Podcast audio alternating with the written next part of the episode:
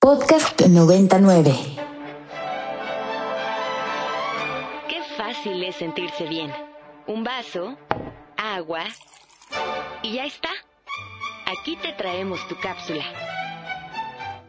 Muchas dudas rondan la vacunación infantil contra COVID-19. ¿Es segura la vacuna COVID para niños? ¿Por qué debo vacunar a mis hijos? ¿Qué debo saber de las reacciones adversas? Algunas de las estrategias implementadas a nivel federal para la vacunación han sido aplicar la vacuna a menores de 15 a 17 años o de 12 a 17 años con comorbilidades y a adolescentes embarazadas. El gobierno de Nuevo León tiene un programa de vacunación transfronteriza para menores de 5 a 14 años. Por otra parte, la evidencia muestra que segura la vacuna COVID para niños. Los laboratorios han trabajado en hacer estudios para garantizar el correcto funcionamiento de las vacunas, en la que la evidencia muestra que son seguras. Otro dato importante es que después de que un menor presentó un contagio de COVID-19, es elegible para vacunarlo después de terminar su periodo de aislamiento, y es seguro hacerlo. Cabe resaltar que a nivel nacional se ha reportado un rezago en la aplicación de vacunas del Esquema Nacional de Vacunación. Los especialistas han reportado que los menores deben continuar recibiendo sus vacunas de la Cartilla Nacional de Vacunación en tiempo y forma, pues la vacunación contra el COVID-19 no interfiere en estos esquemas. Feliz sin dolor, feliz sin dolor, feliz sin dolor todo el día. Venir al consultorio te devuelve la energía. Y hoy le damos la bienvenida al consultorio a la doctora Viridiana Vega Salazar. Ella es médico neumólogo pediatra y es jefe de atención médica del Instituto de Desarrollo e Innovación en Fisiología Respiratoria. También es médico de la Unidad Pediátrica de COVID-19 en el Centro Médico Nacional Siglo XXI. Viviana, bienvenida. Gracias por estar el día de hoy con, nosotros en Chilpil.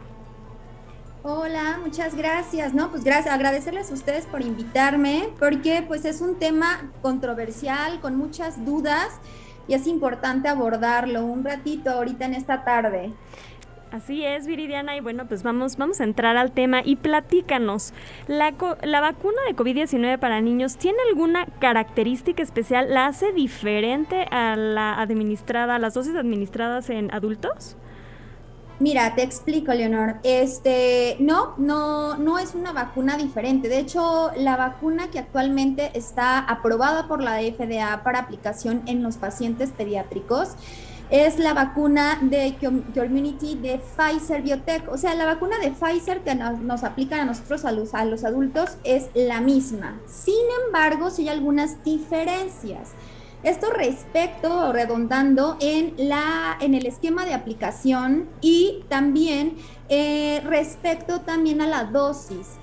Bien, pero hay que recordar, Leonor, que la vacuna de Pfizer es una vacuna que está básicamente su, su acción está de entrada en eh, inocular una molécula de ARN mensajero que está, este ARN mensajero está, en, está encapsulada en unas eh, nanomoléculas lipídicas que al final lo que hacen es la reproducción de una proteína que nosotros ya denominamos proteína de espiga o proteína S que se encuentra en la superficie del virus. Todo esto que te dije, tú me vas a decir, ¿qué es eso de ARN mensajero, doctora?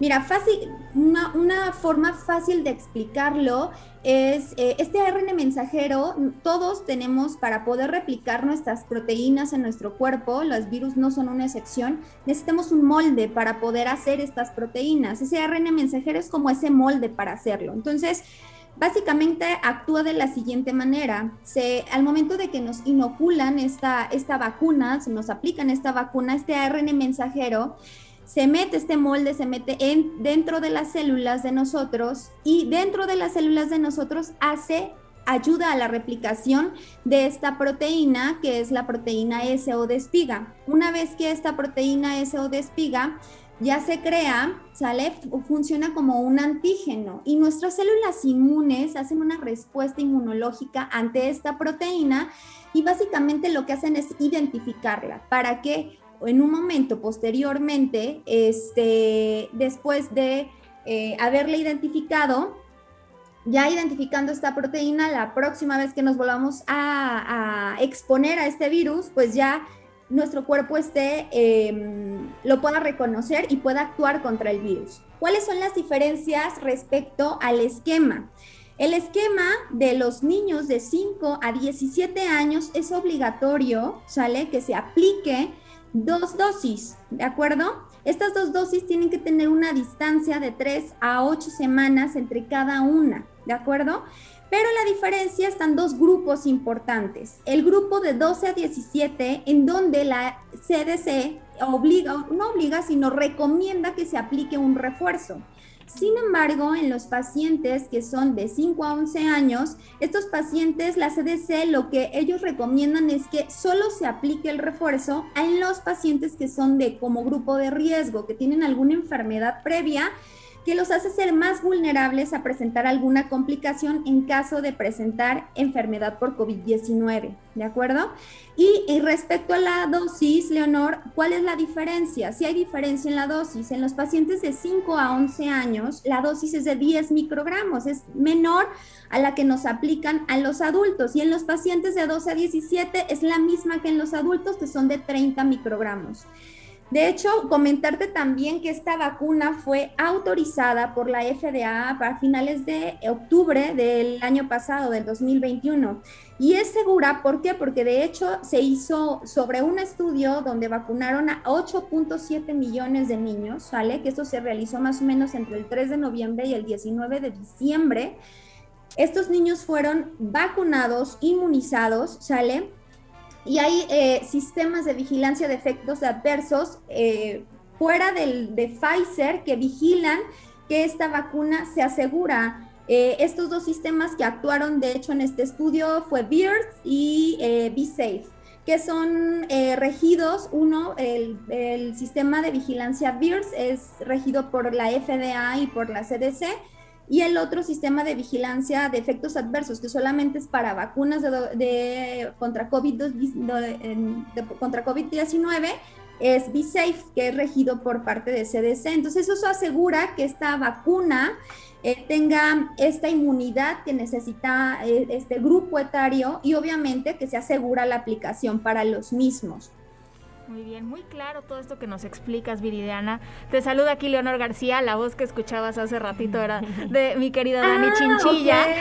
Hola, hola. Pensé que eras tú, Leonor. Es que no nos conocíamos la voz, por eso, pero aquí, aquí, estamos las dos escuchándote muy atentas. Recibimos el mismo entrenamiento para radio. ah, ok, ok. Con razón las confundí, con razón las confundí. Excelente. no pasa nada, no te preocupes. Oye, no, pues muy clara esta explicación. Mira, a mí me gustaría preguntarte si hay alguna características que hagan a ciertos niños más vulnerables que otros? Porque, bueno, se ha hablado mucho de que tal vez no es tan, bueno, no sé si decirlo así, pero ¿cómo decirlo? No es tan urgente, ¿no? Así lo ha manejado un poco la Secretaría de Salud. Este, pero, ¿qué dices tú?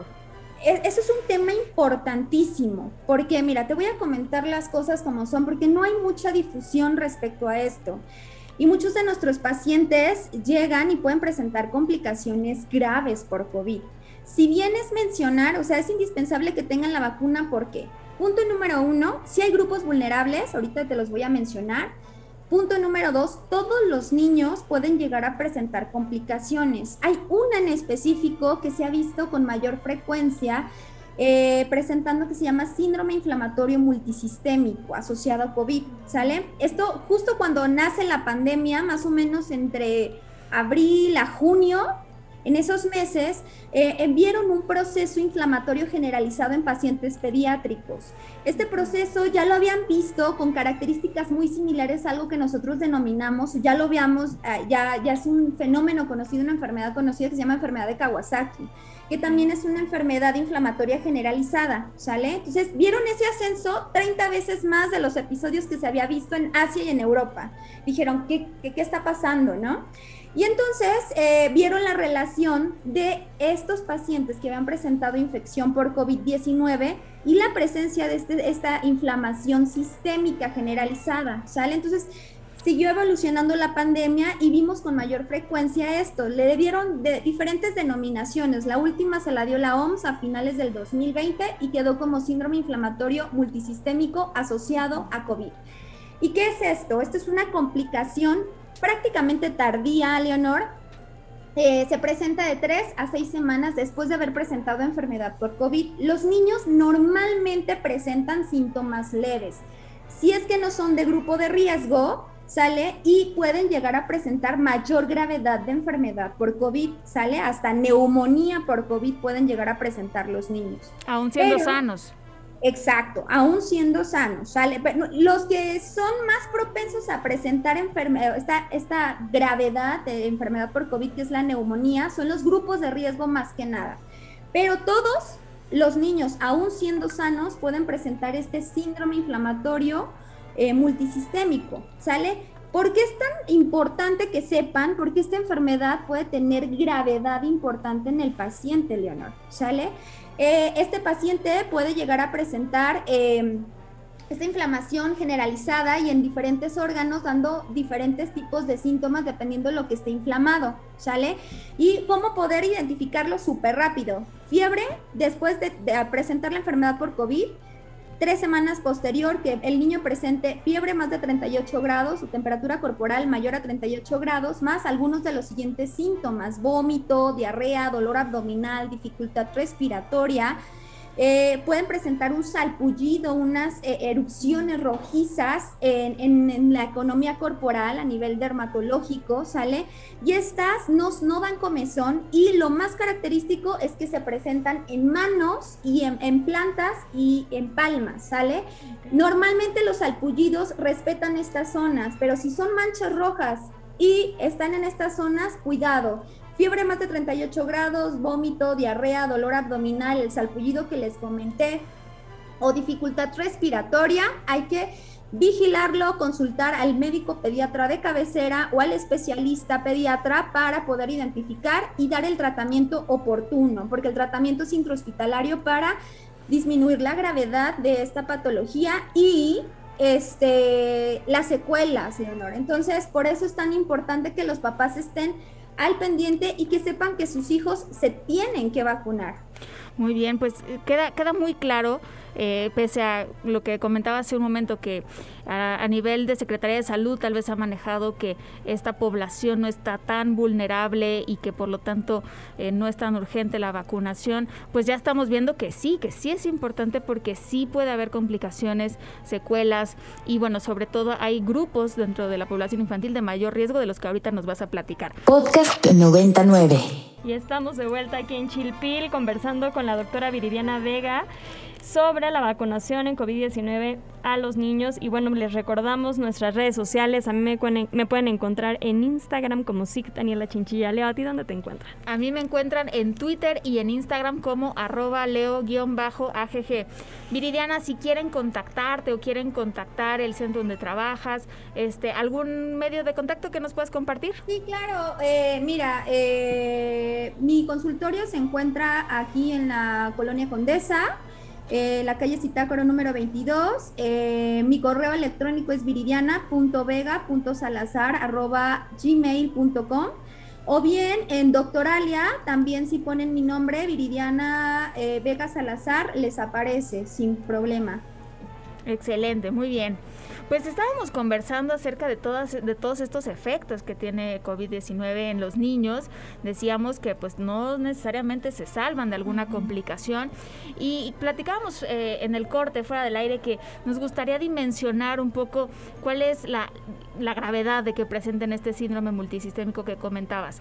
Coméntanos, este, Viridiana, Claro, mira, esta gravedad, o sea, puede ir hasta que el paciente pueda presentar esta inflamación en órganos como el corazón, produciendo dilataciones en las arterias que nutren de oxígeno al corazón, que se llaman arterias coronarias. Estas dilataciones producen generación de trombos y al generar trombos, estos trombos se pueden desprender y pueden producir infartos en los niños. Pueden producir inflamación a nivel cerebral, produciendo convulsiones, puede producir inflamación a nivel del riñón o del hígado, produciendo insuficiencia de estos órganos. Entonces, este, este si no se detecta a tiempo, puede llegar a comprometer la vida del paciente y dejar secuelas importantes en el paciente. Por tanto, es sumamente importante darle este auge a esta información y que la gente sepa que el COVID no puede solamente presentar síntomas leves, pueden presentar complicaciones importantes los niños y es por eso eh, es, es, es debidamente que tengan su esquema completo de vacunación, es esencial que lo tengan, porque si no, obviamente están más en riesgo de presentar todo este tipo de complicaciones. ¿Hay un estimado más o menos de cuántos niños que tienen COVID llegan a presentar este, este nivel de gravedad en las complicaciones? En México no se ha hecho un estudio como tal de síndrome inflamatorio multisistémico, sin embargo se habla que eh, en, algunos países europeos han sacado estudios o en Asia y promedian más o menos un 12 a un 15% de estos pacientes de manera tardía, o sea, no es tan eh, poco común que lo presenten. ¿Sale? Sí, pues, por eso es importante. Ah, y hablamos de este de los grupos de riesgo, eh, Leonor, nada más rápido te los comento porque esto también es sumamente importante. Pacientes que tienen enfermedades del corazón, alguna enfermedad cardiológica ya diagnosticada, pulmonares como asma, hiperreactividad bronquial, enfermedades pulmonares genéticas como fibrosis quística, disinesia ciliar, o bien enfermedades renales como la insuficiencia renal, o problemas que comprometen nuestro sistema inmune o eh, lo comprometen en los niños estos grupos son de riesgo, son los que están más, tienen mayor probabilidad de complicarse y generar una neumonía por COVID. Y sobre todo, Leonor, hay un grupo importante de población que eso lo quiero recalcar. Los pacientes pediátricos obesos son mm. grupo de riesgo. Actualmente somos primeros lugares, estamos en los primeros lugares de obesidad infantil el 33.2% de los niños mexicanos son obesos. O sea, de cada tres, uno es obeso. Imagínate el riesgo que tenemos. Oye, Viridiana, hay nada más para puntualizar esto. Eh, ¿Nos puedes definir un poco qué se considera obesidad? Creo que culturalmente en México un niño mientras más este cachetoncito o bien comido, por así decirlo, se perciba, se, se asocia a la salud, ¿no? Es como un tema sociocultural. Entonces, no sé si nos podrías aclarar qué se considera obeso. Mira, en los niños es más difícil poder eh, decir obesidad porque en los niños todo, desde que están bebecitos hasta que van creciendo, ¿sale? Se tienen un estándar de peso, ¿sale? Pero por arriba del 95% de su percentila, de lo que es normal para él, eso es obesidad. Para eso necesitamos unas tablas, pesarlo y que vayan con el pediatra. Necesitan acudir de manera anual a llevar a sus hijos a chequeo normal para estar evidenciando si va bien de peso, si le falta, si le sobra y ver la dieta, cómo, es, cómo la están llevando. Por eso no, no es como tan sencillo como en los adultos que el IMC aquí en los mexicanos, por arriba de 28 ya es obesidad, este es sobrepeso, no, acá y por arriba de 30, de 30 es obesidad, no, aquí en los niños es por edad y por talla y demás. Entonces, y es que también sucede que, bueno, yo he escuchado, ¿no? Que los ven un poco gorditos y es que se va a estirar. Y hay una serie de ideas asociadas a la, a la, a la obesidad que, bueno, o sea, no detectada a tiempo, no bien diagnosticada, los ponen más en riesgo. Exactamente. Oye, Viridiana, y, y, hablando específicamente sobre el esquema nacional de vacunación, eh, la, Secretaría, la Secretaría de Salud ha reportado que hay un rezago en el esquema eh, nacional de vacunación asociado, por supuesto, al confinamiento y a la pandemia. Y bueno, pues surgen muchas dudas de cómo se puede combinar la aplicación de las vacunas del esquema nacional de vacunación y esta vacuna de COVID. ¿Interfiere, no interfiere? Platíganos un poco sobre esto.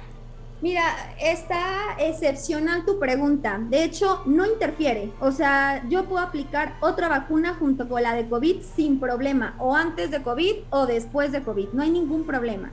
la única recomendación que se podría hacer, tal vez si tenemos esta como eh, eh, pendiente de que porque es una vacuna nueva, etcétera, podemos dejar siete días de espacio entre una y otra para que los efectos adversos, reacciones post-vacunales normales, porque estas reacciones post-vacunales muy frecuentes se presentan con cualquier vacuna, neumococo, influenza, podemos tener estas reacciones post-vacunales, pero por eso unos 5 o 7 días de distancia entre una vacuna y otra o alguna, o sea, COVID y alguna otra pudiera ser para que pudiéramos estar un poquito más tranquilos, pero sin problema se pueden poner a la par antes o después.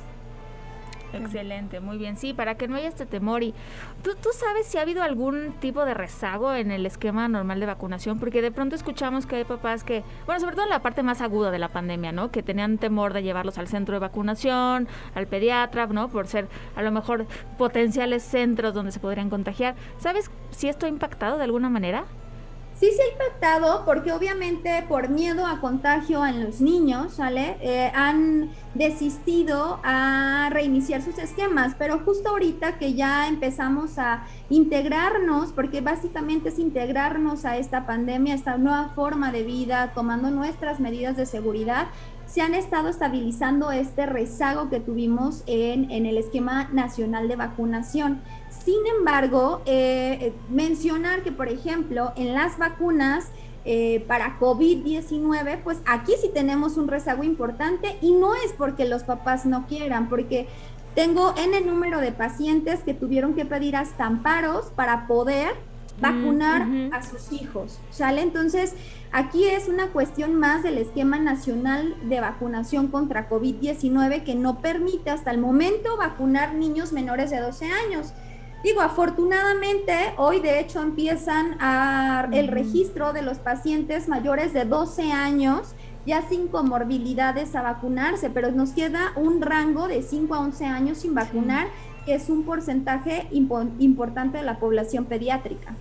Sí, creo que por ahí en Nuevo León tienen un, bueno, ya mencionábamos en la cápsula un programa de vacunación transfronteriza, ¿no? O sea, están llevando a los niños eh, mayores de 5 años a vacunar. Entonces, bueno, también es, es una opción interesante. Desconozco los detalles, pero está ahí también ese programa.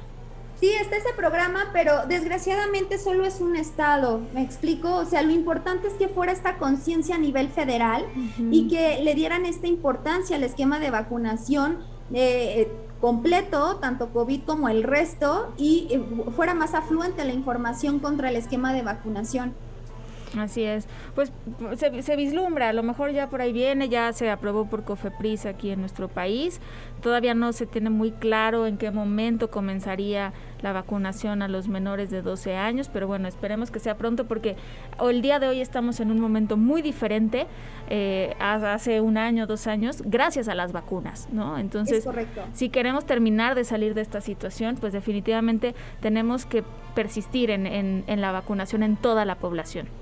Sí, justo COFEPRIS acaba de aprobar en marzo este, ya la vacuna para mayores de 5 años, pero desgraciadamente pues falta que el gobierno pues federal eh, nos apruebe el presupuesto para este sector importante pediátrico. Viridiana, un último mensaje a nuestros radioescuchas. ¿Qué les dirías ya para cerrar esta sesión de Chilpi? ¿Ok? Que no eh, subestimemos la infección por COVID-19, si bien todos los pacientes pediátricos o la mayoría, la gran mayoría presentan síntomas leves, pudieran llegar a presentar complicaciones posteriores, secuelas como inflamación bronquial y ante la infección por COVID-19 necesito que acudan con su pediatra, acudan con el pediatra, porque normalmente los médicos generales no dan la importancia que debe de ser a la atención del paciente pediátrico. Y de preferencia, si ya saben que su hijo se infectó por COVID-19, lo ideal sería que acudieran con un neumólogo pediatra. De acuerdo, muy bien. Viridiana, pues muchísimas gracias, gracias por habernos acompañado en Chilpil. Ella fue la doctora Viridiana Vega Salazar, médico neumólogo pediatra. Un placer haber estado contigo en el programa de hoy. No, un placer a ustedes, Leonor, por haberme invitado y un abrazo a todos. Este, esperemos que sigamos mucho mejor y que este esquema siga creciendo y este incluyan a todos los pequeños, ¿vale? Así es. Perfecto, Leo. Pues así llegamos al final de una tarde más juntas en Chilpil. Los escuchamos la siguiente semana, no sin antes agradecer a Carmen Díaz Leal, a Rox Aldebarán por su trabajo en la producción. Los escuchamos el siguiente jueves. Hasta la próxima.